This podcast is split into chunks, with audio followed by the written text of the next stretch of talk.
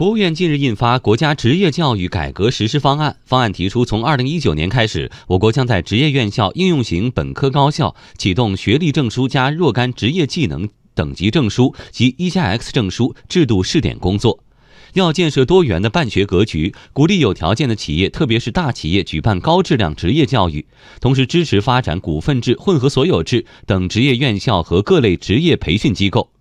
完善企业经营管理和技术人员与学校领导、骨干教师相互兼职兼薪制度。二零二零年初步建成三百个示范性职业教育集团。